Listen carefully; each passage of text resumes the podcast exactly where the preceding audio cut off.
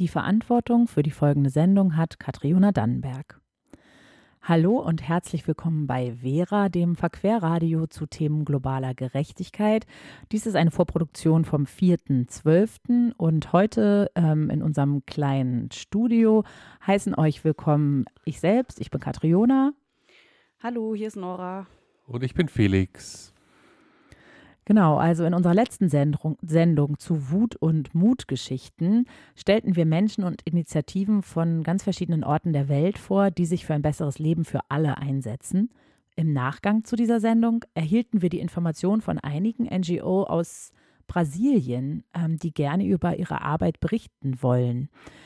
Leider haben wir letztendlich mit keiner dieser NGOs ein Interview führen können. Wir wurden durch sie aber zu dieser nun folgenden Sendung inspiriert. Verdrängung, Rassismus, Klima Klimawandel und wie alles zusammenhängt. Das ist das Thema dieser Sendung. Wir stellen soziale Bewegungen vor, die diesen Zusammenhang herstellen und jeden Tag mit ihm konfrontiert sind. Brasilien ist ein Land der Extreme. Es gibt Reichtum, riesige Agrarflächen, Großgrundbesitz, gleichzeitig viel Armut, Verdrängung, Auswirkungen von Klimawandel. Auf das Land werden Hoffnungen zur Bekämpfung des Klimawandels projiziert, die riesigen Flächen des Regenwaldes werden auch als Kühlhaus unserer Atmosphäre bezeichnet. Sie sind zudem eine wichtige CO2-Senke. Doch Nachrichten aus diesem Sommer von Dürre und Waldbränden in der Amazonasregion werden uns allen noch in Erinnerung sein.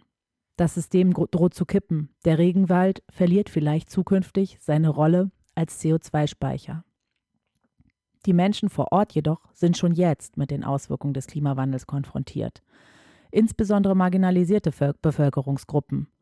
Öko ökologische Katastrophen sind immer auch eine soziale Frage. In der Sendung stellen wir Menschen und Gruppen vor, die diese Verbindung aufzeigen und die sich gegen Marginalisierung wehren. Felix wirft zunächst einen Blick auf die indigene Bevölkerung Brasiliens. Franziska hat sich mit dem Begriff der Favela beschäftigt und zeigt auf, wie hier Rassismus und Ausgrenzung strukturell verankert ist. Katriona, also ich selbst, stelle die Jugend-NGO ähm, Perifa Connection vor, die derzeit eine Delegation zur COP28 entsandt hat und sich die Rechte von Schwarzen und ähm, von Menschen in den Periphi per Peripherien grundsätzlich auch in Bezug auf den Klimawandel zum Thema gemacht hat. Zuletzt stellen wir euch das Konzept des Umweltrassismus vor, welches die beschriebenen Verbindungen zwischen ökologischen Schieflagen und sozialer Stellung in der Gesellschaft zieht. Wir haben dafür einen TED-Talk, in dem die brasilianische Aktivistin Amanda Costa dieses Konzept erklärt, übersetzt. Jetzt starten wir aber erstmal mit Musik. Die brasilianische Punk-Rock-Band Lichiomania, auf Deutsch Müllmanie, hat sich 1979 in Sao Paulo gegründet, sich wohl 1983 getrennt und 2002 doch wieder zusammengefunden. Vor ihrer Trennung brachte die Band aber 1982 noch eine EP raus und da hören wir jetzt rein. Der Song handelt von Menschen in der Stadt, die Gewalt gegen andere ausüben und vom Unverständnis des Sängers der Band gegenüber diesen Menschen. Wir hören Violencia y Sobrevivencia, was Gewalt und Überleben bedeutet.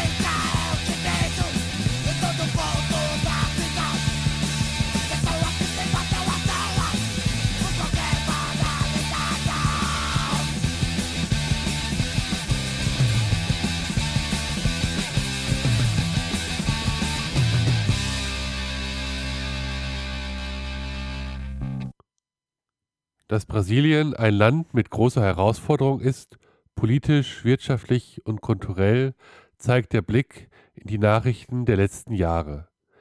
Gleiches ließe sich über die spannende und wechselvolle Geschichte erzählen.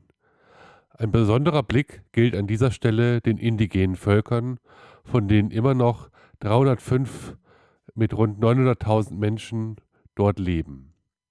Mit der Eroberung und Kolonialisierung Südamerikas hat sich die, ihre Lebensweise und ihre Kultur dramatisch verändert. Bis heute kämpfen sie für ihre Rechte. Trotz Vertreibung, Unterdrückung und Entrechtung haben viele Völker es geschafft, ihre Sprache und Bräuche weiterzutragen und zu verteidigen. Das Land, von dem Völker wie die Guarani vertrieben wurden und immer noch werden, werden heute Soja und Zuckerrohr angebaut. Bis heute kämpfen viele Indigene für die Rückgabe ihres Landes. Ein Zitat einer indigenen Kämpferin bringt dies mit ihrer Frage auf den Punkt. Wir Indianer sind wie Pflanzen. Wie können wir ohne unsere Erde, unser Land leben? Der Blick in die lange Geschichte Brasiliens offenbart den Umgang mit den Völkern, die Mitte des 20. Jahrhunderts fast ausgerottet waren. Nach dem Ende der Militärdiktatur in den 1980er Jahren wurde den indigenen Völkern mit der neuen Verfassung gewisse Rechte und den Anspruch auf ihr eigenes Territorium gewährt. Ein wichtiger Schritt. Heute gibt es über 200 indigene Organisationen, die für Schutz und Rechte kämpfen. 2013 etwa, als die Pläne der Regierung diese beschneiden wollten. Der Rassismus gegenüber den indigenen Menschen ist immer noch weit verbreitet. Sie dürfen trotz Schutzgebieten kein eigenes Land besitzen werden für Staudammbauten, Abholzung und andere Industrieprojekte vertrieben. Die Regierung unter dem ehemaligen Präsidenten Bolsonaro hat viele der Umweltprojekte aktiv beendet und bekämpft. Auch unter dem neuen Präsidenten Lula bleibt die Lage schwierig. So sollen nur die, nur die Völker eine Anerkennung für ihr Territorium erhalten, die dort 1988 lebten, als als dieses Recht in der Verfassung festgelegt wurde. Allerdings lebten aufgrund der Vertreibung viele gar nicht in ihren ursprünglichen Gebieten. Der politische Anspruch aus Brasilien, ein führendes Wirtschaftsland zu machen, das nicht mehr als Rohstofflieferant und billige Produktionsstätte für Europa fungieren will, sowie die großen Unterschiedlichkeiten von arm und reich, verbunden mit den dramatischen Klimaveränderungen, entziehen den Menschen in den kommenden Jahren ihre Existenzgrundlage und tun es bereits heute. Bereits heute fällt weniger Regen, die Temperaturen steigen auf über 50 Grad und die massive Abholzung des Regenwalds, dem im Meer einem Flickenteppich gleicht, sorgt für Trockenheit, Brände und ausbleibende Regenfelder. Leider ist die Lage der Menschen in Brasilien, der Umgang mit den indigenen Völkern und die Zerstörung der Umwelt hier bei uns nur eine Randbemerkung über ein faszinierendes Land, die Kulturen und die Menschen, die dort zusammenleben. Nach diesem Beitrag geht es jetzt erstmal wieder weiter mit Musik. Und in der Musikrecherche bin ich auf eine Internetseite gestoßen, honeyqueenconnection.org. Auf der Seite wird über das Projekt Landkauf Amazonas berichtet, über ein erfolgreiches Fundraising, in dem oder durch das 300.000 Euro Spenden gesammelt werden konnten, um dann 16.000 Hektar Regenwald zu kaufen. Und der Kaufvertrag ist auch schon unterschrieben. Jetzt soll es dann um die Errichtung eines Schutzgebietes für Flora, Fauna und die traditionelle Lebensweise der Hunikuin gehen, welche eine indigene Ethnie des Amazonas ist und von welcher wir jetzt ein traditionelles Lied hören. Wir hören Hunikuin Kayatibu Mawa Isa Kinea.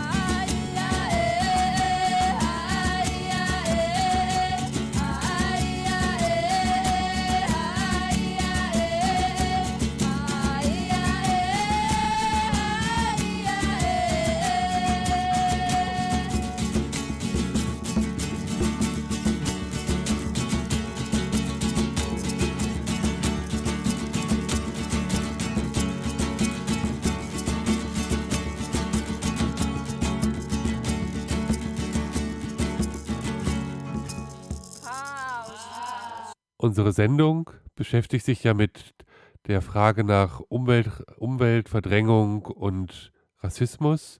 Und unsere Redakteurin Franziska hat sich mit der Frage der sozialen Bewegung im Wörterbuch dem Begriff der Favela beschäftigt. Das Ergebnis hat sie schockiert und hat sie zu folgendem Beitrag inspiriert. Darin stellt sie euch die brasilianische Forschungskollektiv Labjaca und den Forschungsansatz Citizen Science vor und lässt BewohnerInnen von einer großen Favela in Rio de Janeiro selbst zu Wort kommen. Ist eine Favela ein Elendsviertel oder ein wirkmächtiger Ort?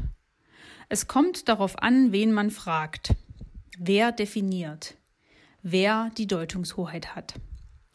Laut dem Wörterbuch der Geographie ist eine Favela die brasilianische Bezeichnung für ein aus selbstgebauten Baracken bestehendes, wucherndes Elendsviertel ohne ausreichende Infrastruktur am Rand größerer Städte.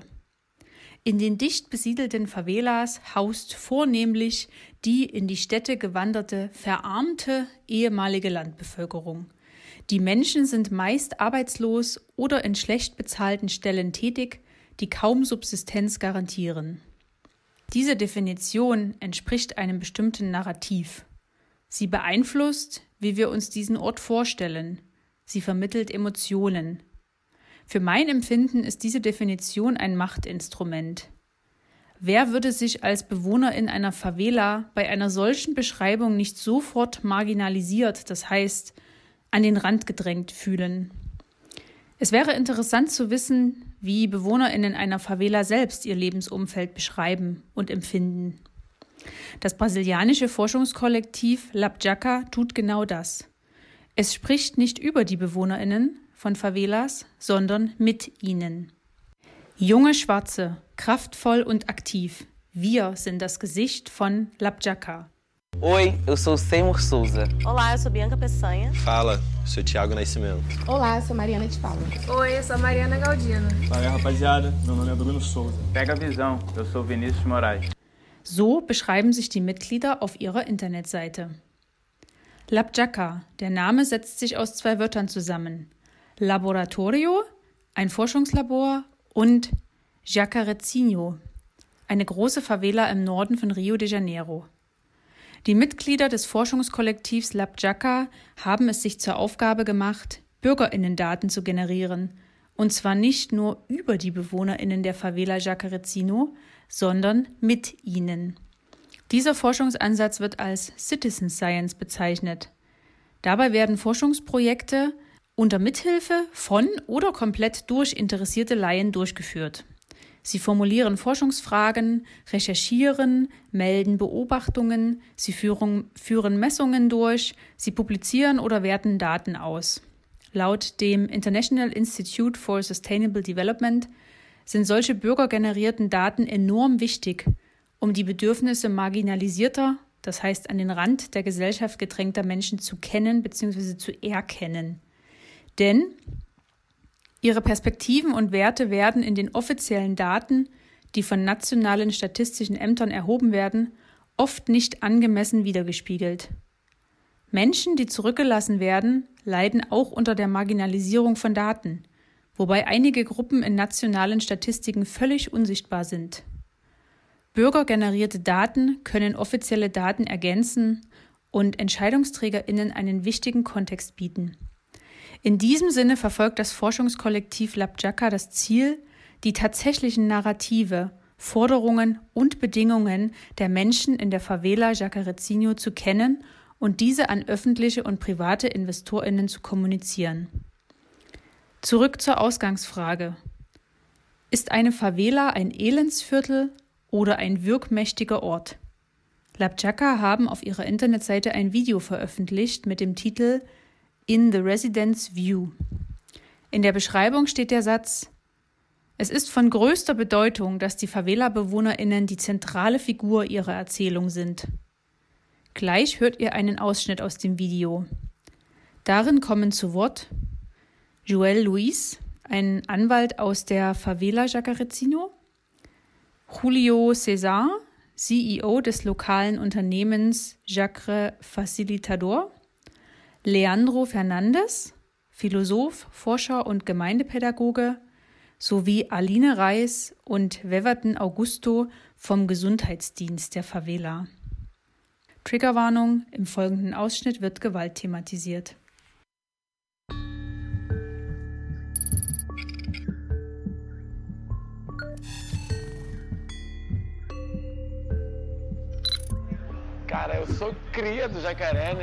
Ich bin ein Bewohner hier, mit aller Ehre, mit allem, was mir zusteht.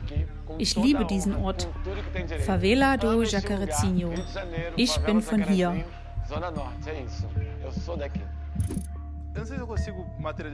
Ich weiß nicht, ob ich das den Menschen gut erklären kann, aber meine Beziehung zu diesem Ort ist sehr. Sie ist voller Dankbarkeit, wisst ihr? Als ein schwarzer Mann aus der Favela, aber auch als der Sohn eines Drogendealers. Es ist wichtig, die Kämpfe eines schwarzen Drogendealers zu verstehen, der jetzt 56 Jahre alt ist. Das ist das Alter meines Vaters.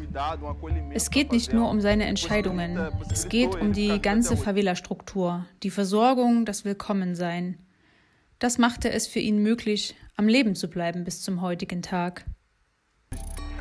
Als ich ein Kind war, war das ein echt lustiger Ort, wisst ihr? Jacarezinho war schon immer voller Leben. In meiner Kindheit bin ich hierher gekommen wie auf ein Sommercamp. Eu vinha para cá, era como se eu estivesse vindo para uma colônia de férias. Então, assim, o Jacarezinho na minha infância era um lugar onde Ich wurde hier geboren und bin hier aufgewachsen. Ich habe eine sehr gute Beziehung zur Gemeinschaft hier. Ich habe hier auch Gewalt erlebt. Ich wurde aus Versehen von einer Kugel getroffen. Es war eine schwere Sache damals, aber heute komme ich damit gut zurecht. Ich lebe immer noch hier. Ich gehe die Straßen hoch und runter. Sandalen? Niemals. Ich denke immer, über Jacarezinho wird nicht gut gesprochen. Anders als über die Favelas im Süden. Es ist mir unangenehm, wenn die Leute schlechte Dinge über Jacare sagen. Und die Medien haben uns massakriert, haben gesagt, dass es hier doch nur viel Verkehr gibt, dass es an grundlegenden sanitären Einrichtungen mangelt, dass die Bildung mangelhaft ist. Die schwarze Jugend und schwarze Menschen generell werden kriminalisiert. Es sind die Mechanismen weißer Überlegenheit. Die Justiz, die Polizei, gesellschaftliche Stereotype. Schwarze Menschen in Brasilien werden kriminalisiert. Sie werden kriminalisiert, um Kontrolle über sie zu haben, und es gibt verschiedene Möglichkeiten, das zu erreichen. Aus meiner Sicht sind das hauptsächlich Masseninhaftierungen von staatlichen Sicherheitsbeamten, aber natürlich auch Femizide und deren Relativierung. Wir wissen, Gewalt gegen weiße Frauen hat abgenommen, aber Gewalt gegen schwarze Frauen hat zugenommen. Femizid hat also auch eine Farbe. Kindheit hier bedeutet die Allgegenwärtigkeit von Gewalt, staatlicher Gewalt. Viele BewohnerInnen haben Angst vor dem Staat. Isso gera até uma, um desconforto, porque é, tem moradores que têm medo do Estado. Era para ser o inverso. Ich glaube, manchmal werden wir einfach vergessen. Ich glaube, die Gemeinden haben oft zu wenig Sichtbarkeit. Wenn ein Einsatz in der Favela Rocinha oder in der Favela Vidigal stattfindet, geht damit viel soziales Engagement und soziale Transformation einher. Aber wenn hier ein Einsatz stattfindet, sterben 18 Leute und sie reden schlecht über uns. Ich sage, die Sprache muss sich verändern. Die Probleme in der Favela zu sehen bedeutet, dass sie gelöst werden können. Die Favela ist mächtig und an einem kraftvollen Ort können Probleme gelöst werden. Wir haben so viel Kraft im Blut, dass es unmöglich ist zu glauben, wir könnten Dinge nicht verändern. Die Hälfte der BewohnerInnen sind UnternehmerInnen. Ich denke, die Favela hätte schon seit langem als eine Stadt betrachtet werden müssen. Menschen haben Rechte, als brasilianische BürgerInnen. Es gab schon so viele Projekte in der Favela, aber sie erfüllen nicht die Bedürfnisse der AnwohnerInnen. Ich denke, ein Anwalt in meiner eigenen Favela zu sein, ist sehr wichtig, um in der Lage zu sein, mich selbst zu verteidigen vor den Rechtsverletzungen durch den Staat, wie zum Beispiel das Recht auf Freiheit, auf Leben, auf Gesundheit und alle anderen.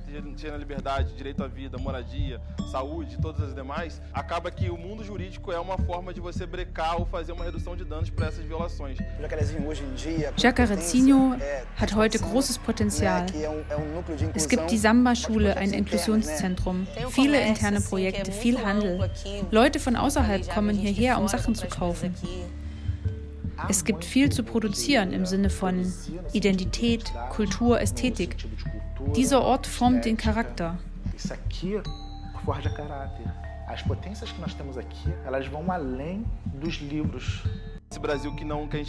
Wenn Betroffene ihre eigene Geschichte erzählen können, dann bekommt man eine andere Sicht auf die Dinge. Eu só quero é ser feliz. Andar tranquilamente na favela onde eu nasci, é, e poder me orgulhar e ter a consciência que o pobre tem seu lugar. Vem Deus, DJ! Eu só quero é ser feliz, andar tranquilamente na favela onde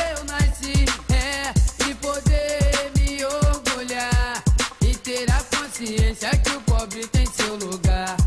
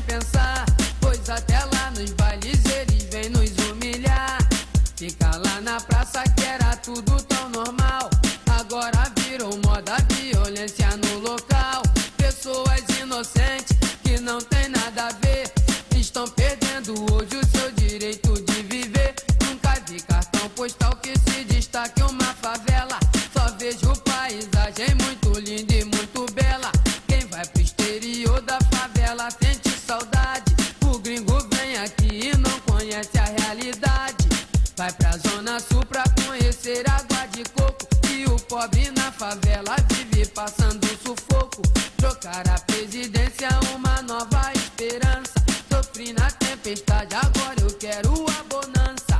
Povo tem a força, precisa descobrir. Se ele lá não fazem nada, faremos tudo daqui. Quero ouvir, eu só quero é ser feliz. Na favela onde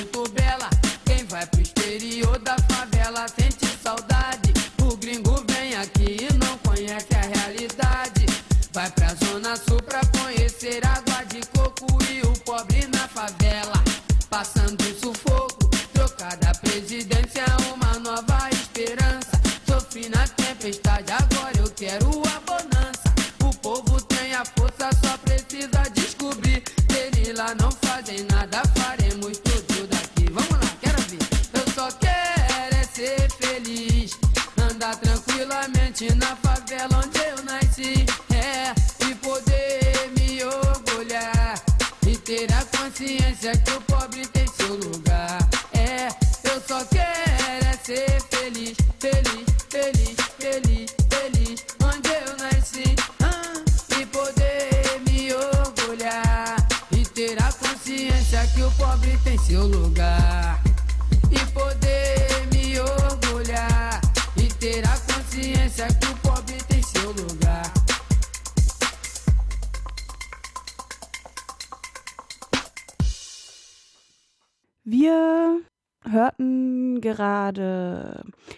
Song von Siginho und Docker.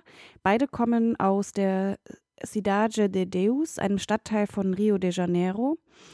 Ihr Song Happy da Felicidade handelt von dem Wunsch von Favela-BewohnerInnen, ein sorgenfreieres und gewaltfreieres Leben zu führen.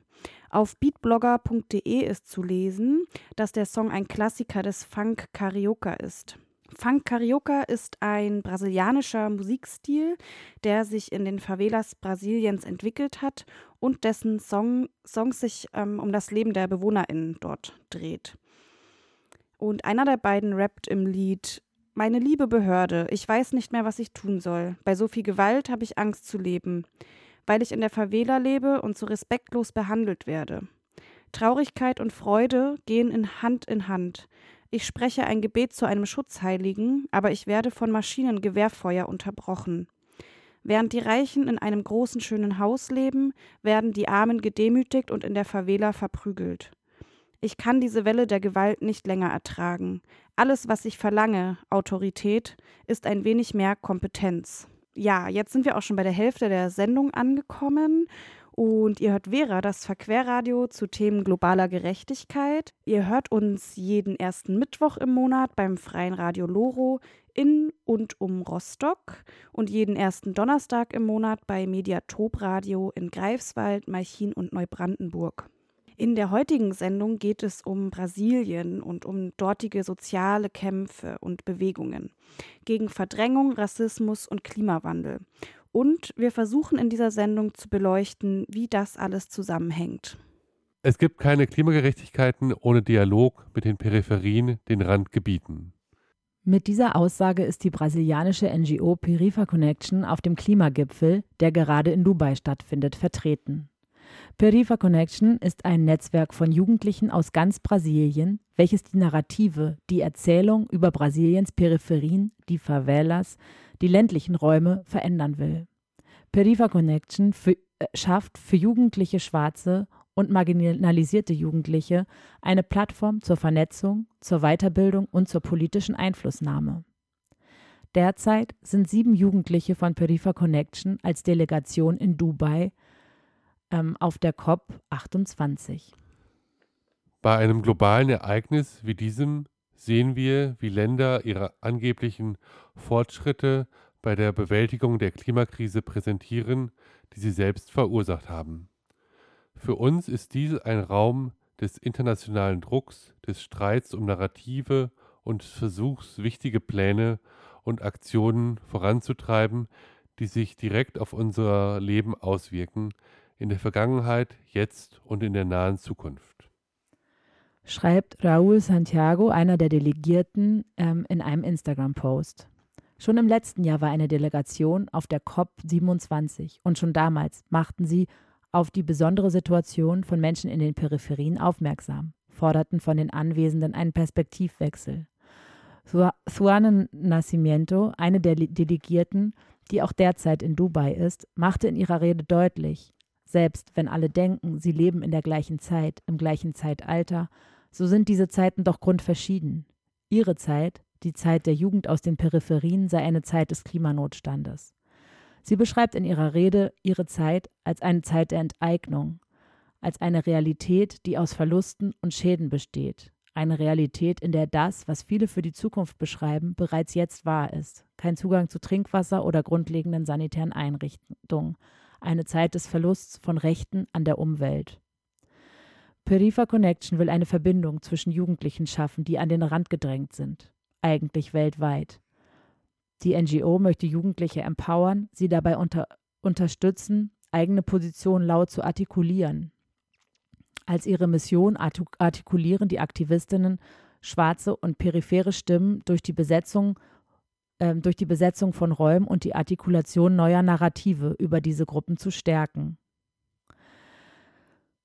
Sie ver vernetzen sich online, organisieren Trainings und Möglichkeiten, sich öffentlich zu artikulieren. Dabei ist ihnen wichtig, eine Sprache zu benutzen, die alle Menschen verstehen, die nicht abgehoben ist. Perifa Connection gründete sich, nachdem ein schwarzer junger Mann, Pedro Gonzague, in einem Supermarkt von einer Sicherheitskraft ermordet wurde. Daraufhin haben sich viele Menschen über WhatsApp miteinander vernetzt und einen gemeinsamen Text verfasst und veröffentlicht. A carne mais barata do mercado não será mais a carne negra. Das billigste Fleisch im Markt wird nicht mehr schwarzes Fleisch sein. Ein Text, der strukturelle Probleme anspricht, ohne akademische Sprache zu benutzen. Ein Text, der den Rassismus, der in diesem Mord sichtbar wurde, benannte. Einer der Gründer der Organisation, Wesley Teixeira, erzählt zur Gründungsgeschichte, es gebe für schwarze Menschen in Brasilien bestimmte vorgesehene Orte und Lebensformen. Diese seien der Tod, das Gefängnis und die prekarisierte Arbeit. Um aus diesen Statistiken auszubrechen, hilft seiner Überzeugung nach nur, sich kollektiv zu organisieren und gemeinsam daraus auszubrechen. 2019 wurde das Netzwerk gegründet. Ein anderer Gründer des Netzwerks, Jefferson Barbosa erklärt in einem Video zur Geschichte der Organisation, wie wichtig es ist, Räume wieder zu beanspruchen, sich nicht an den Rand drängen zu lassen. Laut Bell Hooks sei das Zentrum und die Peri Peripherie, die Favela einer Stadt, eine koloniale, eine weiße Erfindung. Wenn sie getrennt werden, gibt es kein Leben, kein Puls.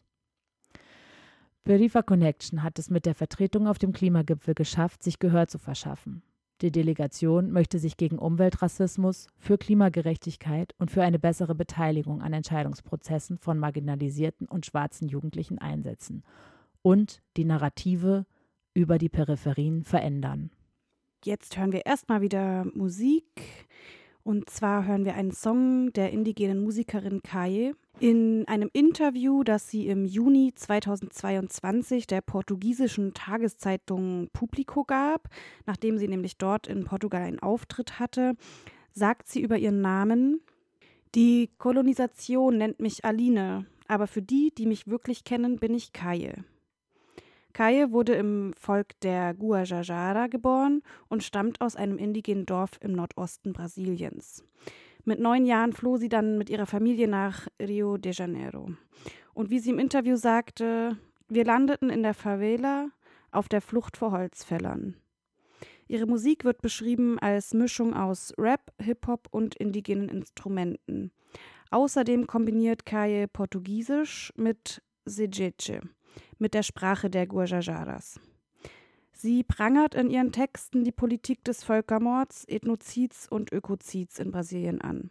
So auch in ihrem Song Meio Respirar, in dem es um schlechte Luft geht, die nicht ihre ist, aber auch um soziale Verkümmerung durch einen neoliberalen, auf Konsum ausgerichteten Lebensstil.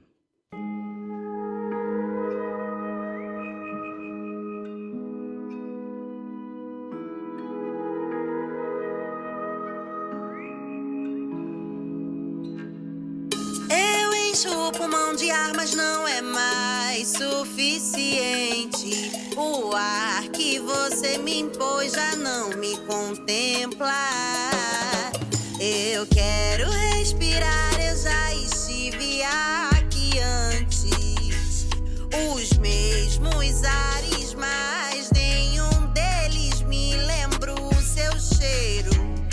Pós-apocalipse, onde te compram pra curar, mas pisam no cimento tentando conectar.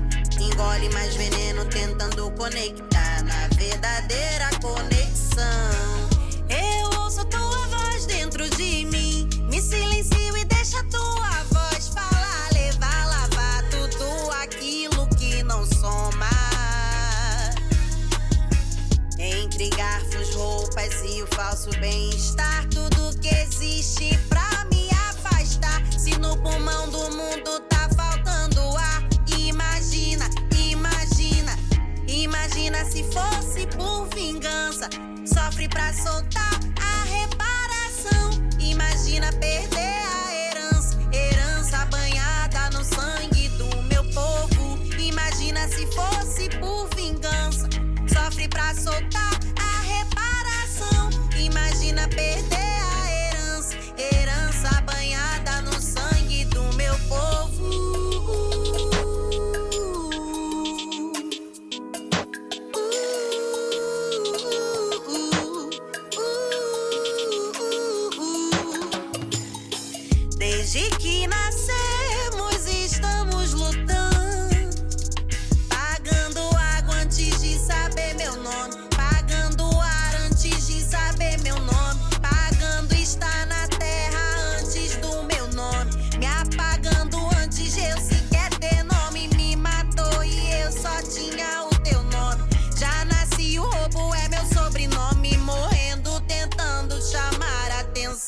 de quem me roubou.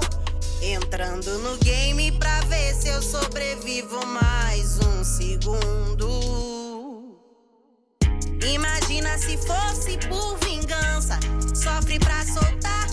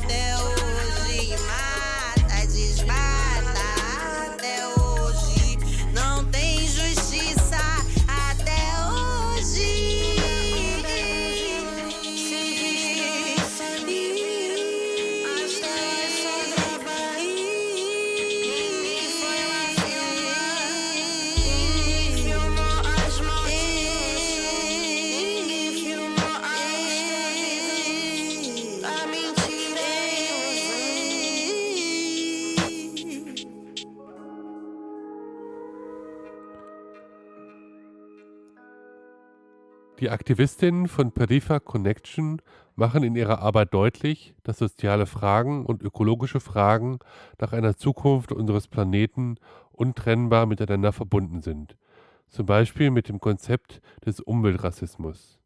Auch eine andere brasilianische Organisation, die die Interessen von schwarzen und peripheren Menschen stärken möchte, nutzt dieses Konzept des um Umweltrassismus, des Environmental Racism.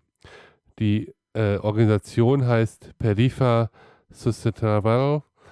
Ihre Gründerin Amanda Costa ist Klimaaktivistin, UN-Jugendbotschafterin und war Delegierte beim G20-Jugendgipfel und beim Klimagipfel. Sie hat in einem TED-Talk erläutert, wie Umweltrassismus für, die, für sie bedeutet. Im Folgenden hört ihr ihre unveränderte Rede mit einer deutschen Übersetzung.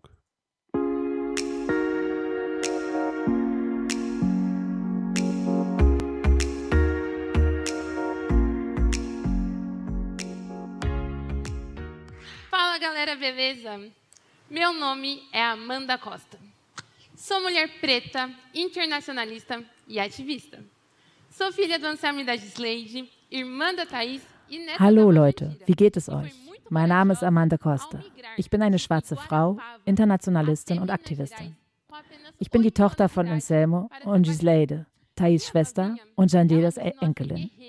Meine Oma zog mutig von Iguarapava nach Minas Gerais, um dort zu arbeiten, als sie erst acht Jahre alt war. Meine Oma lehrte mich, eine Kriegerin zu sein, die Natur zu lieben und im Glauben zu leben. Und in Jesus Christus fand ich meinen Aktivistinnengeist. Wenn ich den Leuten erzähle, dass ich eine Klimaaktivistin bin, die sich gegen Umweltrassismus, Environmental Racism einsetzt, schauen mich die Leute meist mit einem Ausdruck wie diesem an. Wow. Wow. Aber sie haben keine Ahnung, wovon ich spreche oder was ich tue. Heben Sie Ihre Hand, wenn Sie den Begriff Umweltrassismus schon einmal gehört haben. O termo racismo ambiental foi criado em 1981 pelo Dr. Benjamin Franklin Chaves Jr. Der Begriff Umweltrassismus wurde 1981 von Dr. Benjamin Franklin Chavis Jr. geprägt. Er war ein Partner von Martin Luther King und untersuchte zu dieser Zeit, wie Umweltrassismus vor allem schwarze Vorstädte in den USA betraf. Je mehr ich das untersuchte, desto mehr wurde mir klar, wie sehr über meine Realität, die Realität der Peripherie sprach. Denken Sie mit mir darüber nach. In der per Peripherie ist Mobilität so schwierig. Es gibt viel Verkehr, die U-Bahn fährt nicht dorthin, der Bus ist immer voll, der Müll liegt auf Mülldeponien, es gibt keine städtische Grünflächen und es gibt stinkendes Abwasser ohne Leitung. Es gibt Indigene, Kilombolisten, also Nachfahren geflohener Sklaven, Flussbewohner, Schwarze, Rand- und Slumbewohner, alle ohne Anspruch auf Wohnraum und Land. Je mehr ich mich mit den territorialen Fragen Brasiliens befasste, desto klarer wurde mir, dass sie direkt mit Klimaproblemen zusammenhängen.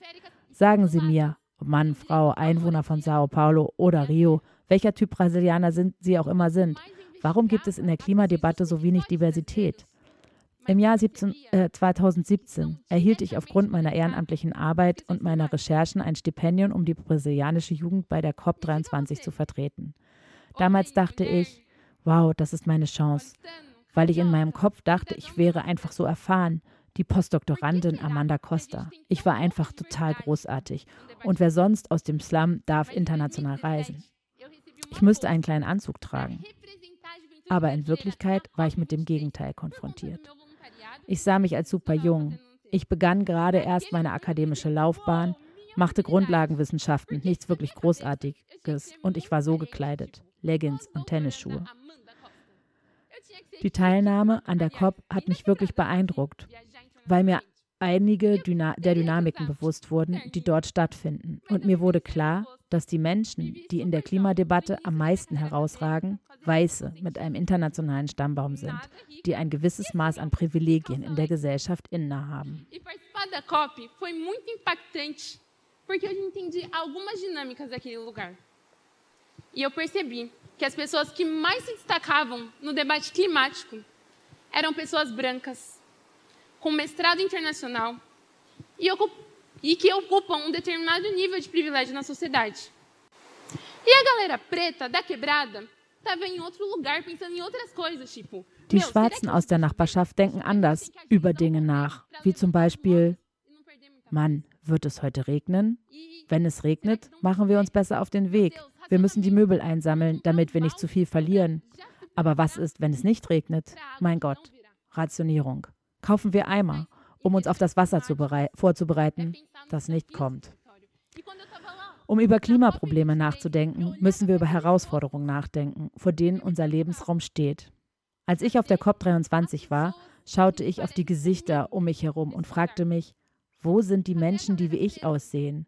Wo sind die Schwarzen, deren Haut die gleiche Farbe hat, äh, wie ich hat, deren Haare die gleiche Haartextur haben und die gleichen schwarzen Gesichtszüge? Aber damals habe ich es nicht als Rassismus erkannt. Eu voltei para o Brasil com meu coração borbulhando, porque eu estava disposta a me tornar a líder que eu tanto ansiava. Ich kam mit rasendem Herzen nach Brasilien zurück, weil ich dachte, ich würde die Anführerin werden, die ich so sehr auf der COP sehen wollte. Ich bin Engajamundo beigetreten, einer Organisation junger Aktivisten, die sich mit politischer Ausbildung, Lobbyarbeit für Entscheidungsträger und sozioökologischen Projekten beschäftigt. Ich begann auf nationaler Ebene junge Menschen aus ganz, ganz Brasilien zu koordinieren, die sich für das Thema Nachhaltigkeit interessierten. Und diese Erfahrung hat mir geholfen, die Perspektive von Brasis, jungen Menschen aus Brasilien zu erkennen. Das ist Brasis mit einem S, weil die brasilianische Jugend so vielfältig ist. Sie sagen mir, ist diese Vielfalt in der Klimadebatte zu sehen? Meine Freunde aller Art, eines ist weiterhin sehr düster. Wir leben in einem Land, das extrem rassistisch, frauenfeindlich, ungleich ist. Wenn man über Klimaprobleme nachdenkt, muss man wissen, wer am stärksten davon betroffen sein wird. Brasilien wurde nach einem kapitalistischen Modell aufgebaut, das die am stärksten gefährdeten Bevölkerungsgruppen ausbeutet. Schwarze, Slumbewohner, Indigene, Quilombolisten und Flussbewohner.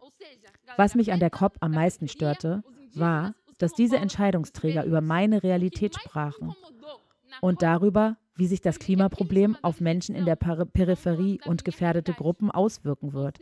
Aber sie sind kein Teil dieser Welt. Das Nachdenken über verschiedene Lösungen bedeutet, Lösungen für alle in Betracht zu ziehen. Und das ist für bestimmte Menschen möglicherweise nicht von Interesse. Als ich darüber nachdachte, sagte ich 2019 genug. Ich habe es satt zu hören, dass die Umwelt nur eine Angelegenheit weißer, reicher und privilegierter Menschen ist. Genug davon. Ich möchte, die, ich möchte diese Rolle übernehmen. Ich möchte Teil der Lösung sein. Quero me tornar parte desse rolê. Quero ser parte dessa solução. E aí, em 2019, eu fundei o Perifa Sustentável, Und dann habe ich 2019 Perifa Sustentável gegründet, ein Projekt, das sich mit Nachhaltigkeitsfragen in der Peripherie beschäftigt. Und im Jahr 2021 wurde Perifa Sustentável zu einer Institution. Und wir nahmen vier junge schwarze Frauen mit zur COP26, diesmal nach Schottland nicht nur als Beobachterin, sondern als politische Subjekte, die dekolonialisierte, antirassistische und vielfältige Lösung an den Verhandlungstisch brachten. Vittoria Pinheiro, Ellen Monet, Marian Sampiao und ich, Amanda Costa, waren dort, um einen Teil der brasilianischen Jugend zu vertreten. Wissen Sie, was das Kraftvollste war? Wir waren Teil einer schwarzen Koalition für, für Rechte, die zum ersten Mal als wichtiges Thema für Klimaverhandlungen beachtet wurde. Wir nahmen an Diskussionsrunden teil, machten Lobbyarbeit bei Entscheidungsträgern und führten den Marsch für das Klima an. Das ist eine schöne Sache, oder? Aber es ist nicht genug. Die COP hat mir gezeigt, dass es nur ein Spiegelbild des brasilianischen Nationalkongresses ist. Ein Ort, an dem weiße Männer die alte Politik verteidigen. Und diese Leute ruinieren meine Zukunft und die Zukunft junger Menschen.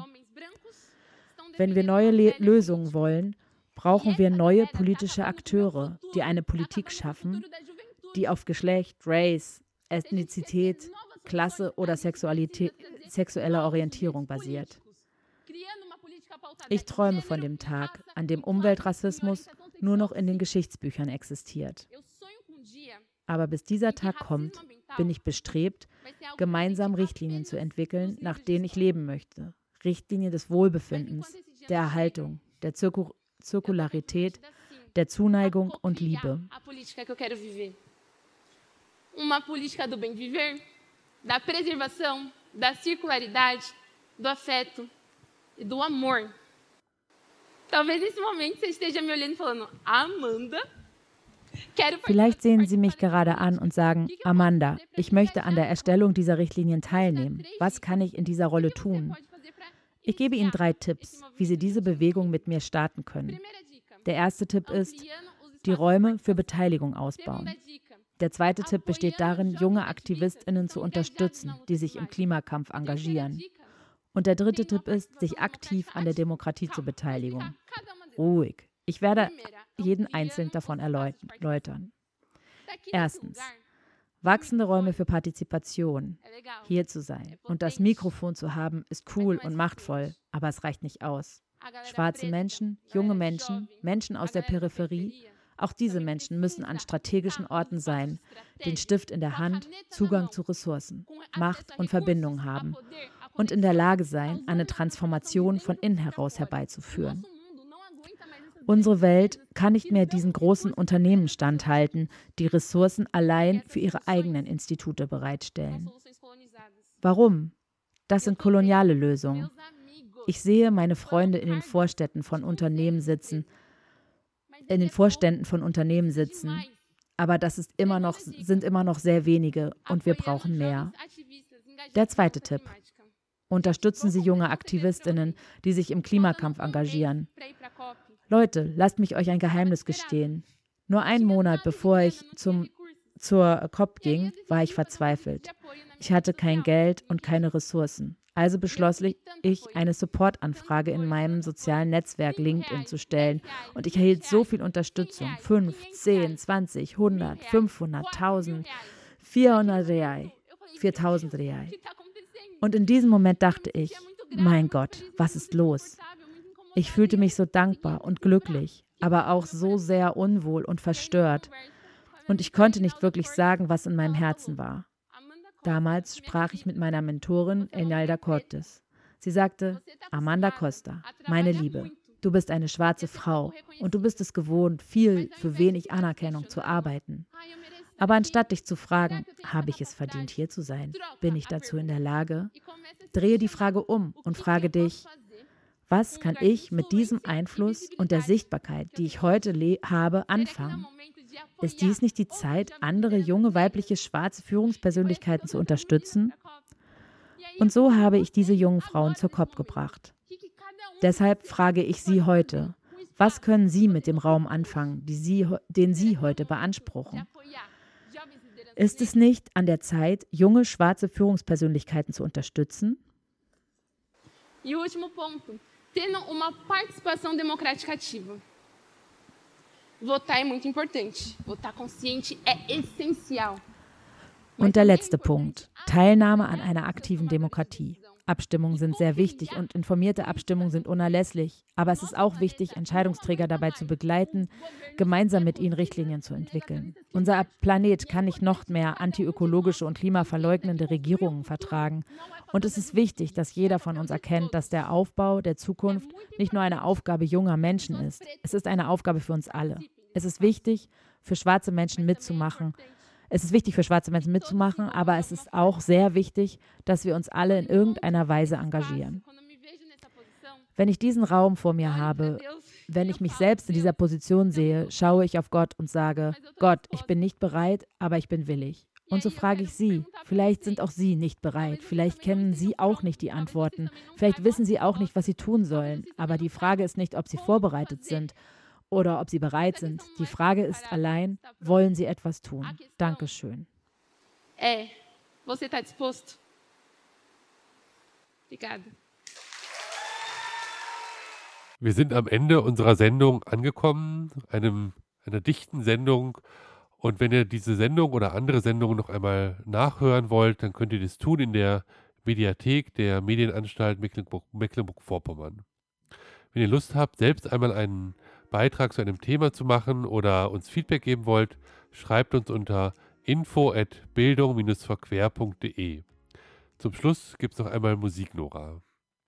Der nächste und letzte Song heißt Ahasto von der brasilianischen Band Bonje do Hole.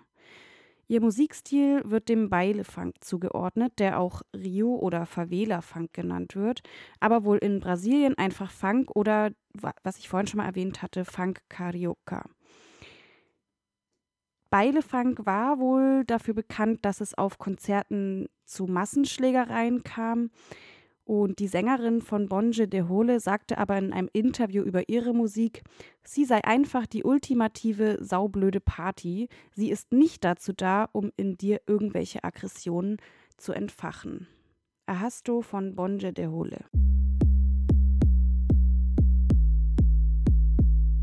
Dies ist ein Platzhalter für GEMA-pflichtige Musik.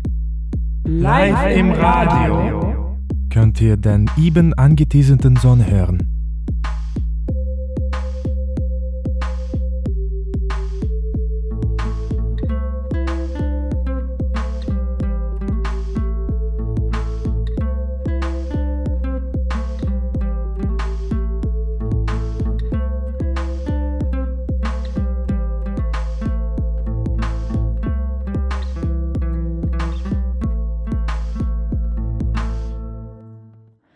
Verantwortung für die Sendung hat Katriona Dannenberg.